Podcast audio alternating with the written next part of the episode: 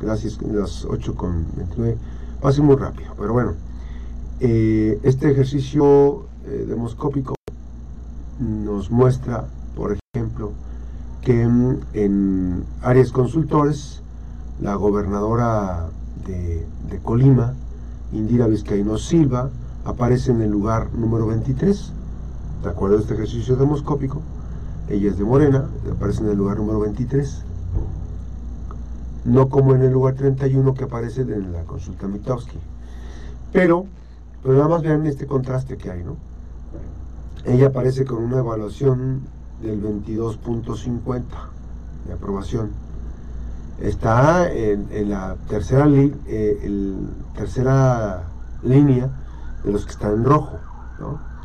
Por ejemplo, el gobernador mejor evaluado es, la es la de Aguascalientes, 50.40. El que le sigue eh, mejor evaluación es el gobernador, eh, y la primera es en Aguascalientes, Teresa Jiménez Esquivel. El que le sigue es el de Yucatán, Mauricio Vila Dosal, del PAN. Ellos, Aguascalientes y, Yucatán son del PAN. Bueno, así, así se contrasta. Empezamos con ese tema.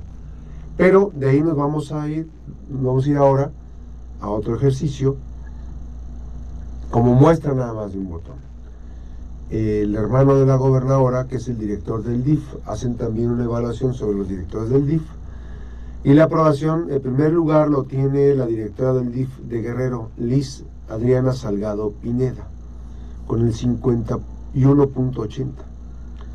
El segundo lugar es eh, el DIF de Hidalgo, que es Eda Vite Ramos.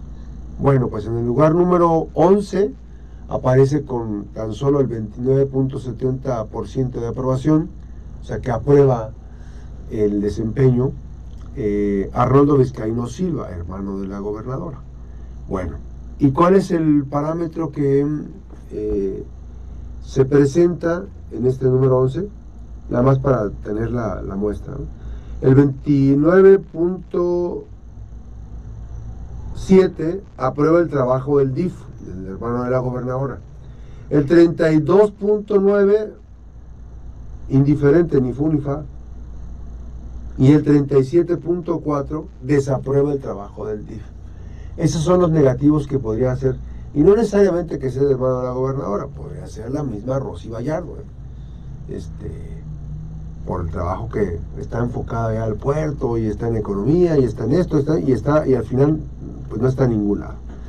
Bueno, de eso nos vamos a brincar ahora en este ejercicio, pues es muy interesante, sobre la revocación de mandato. Y viene una gran lista de gobernadores. Estamos hablando de las posiciones diferentes que tiene la gobernadora. Dijimos que está en la posición número 23, ¿no? El hermano está en la posición número 11.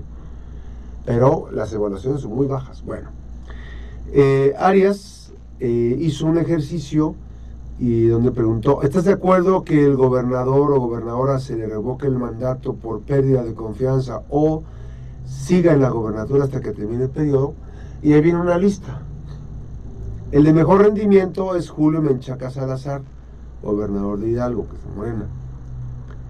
Eh, la respuesta de que siga en la gobernatura con, con Julio Menchaca, por dar un...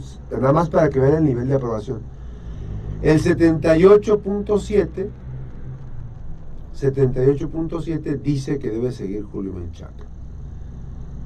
Y ahí nada más hay de dos sopas. Y el 21.3 que no, ¿no? Que, que se le revoque el mandato.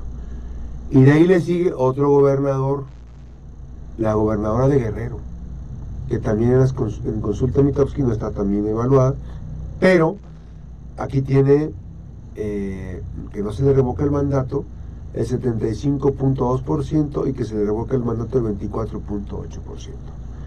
Y ya nos vamos hasta la posición número 26, donde aparece la gobernadora Indira Vizcaíno Silva. Fíjense el nivel de aceptación que trae la gobernadora, que corresponde quizá en porcentajes, aunque estoy haciendo una reflexión personal, que no es producto de un análisis que pueden hacer los analistas de ejercicios demoscópicos, yo estoy haciendo una reflexión de sentido común básica, pues. En Colima, los colimenses que quieren que no se le revoque, que siga en la gubernatura en Día Vizcaíno, es el 31 punto, a ver, el 31%, el 31.0% quieren, o sea, el 31% prácticamente, quieren que siga en el gobierno Indira Vizcaíno. Y fíjense el nivel de rechazo que trae. El nivel de rechazo que trae Indira Vizcaíno es del 69%, que sí quieren, bajo esta encuesta de Aries Consultores, que se le revoque el mandato. Esto no necesariamente es una opinión que pueda reflejarse en las, en las urnas, en la votación. Tendría que, tendríamos que tener este ejercicio de revocación de mandato, que por cierto, la Suprema Corte de Justicia de la Nación no ha actualizado la información y no ha logrado tener consenso la ministra Loreta para ir al ejercicio de revocación de mandato. Entonces, vemos como esta fotografía, el día de hoy, tan solo el 31% de la población de Colima, en una encuesta que se hizo a nivel nacional, de áreas consultores, aceptaría que la gobernadora se quedara en la gobernatura, o sea, hasta terminar su periodo. Y el 69%, 69% de rechazo, en este caso específico no es rechazo, es que se le revoque el mandato. Pero bueno, después ya nos vamos a, esta, esta encuesta. Hay varias personas que han circulado y hay algunas opiniones. Y me parece que hay opiniones respecto a estos temas. Eh, uno que me llamó particularmente la atención, o sea, es importante decir que bastaría saber con cuánto llegó de calificación la gobernadora Indira Vizcaíno Silva para saber cómo está. Recordemos que Indira Vizcaíno llegó con apenas el 6%. Y ese bono político ya se lo gastó en el año más violento que ha tenido su historia del estado de Colima.